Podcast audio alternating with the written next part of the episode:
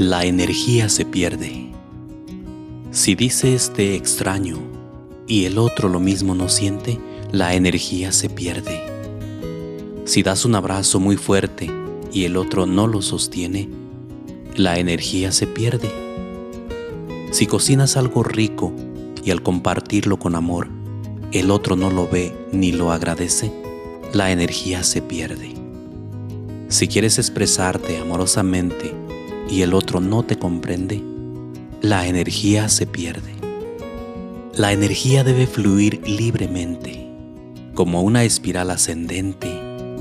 En tanto, si esto no sucede, habrá un derroche energético y lo más evidente será que te sientas triste, cansado e impotente. Si tú pretendes ayudar y el otro ayudarse no quiere, la energía se pierde.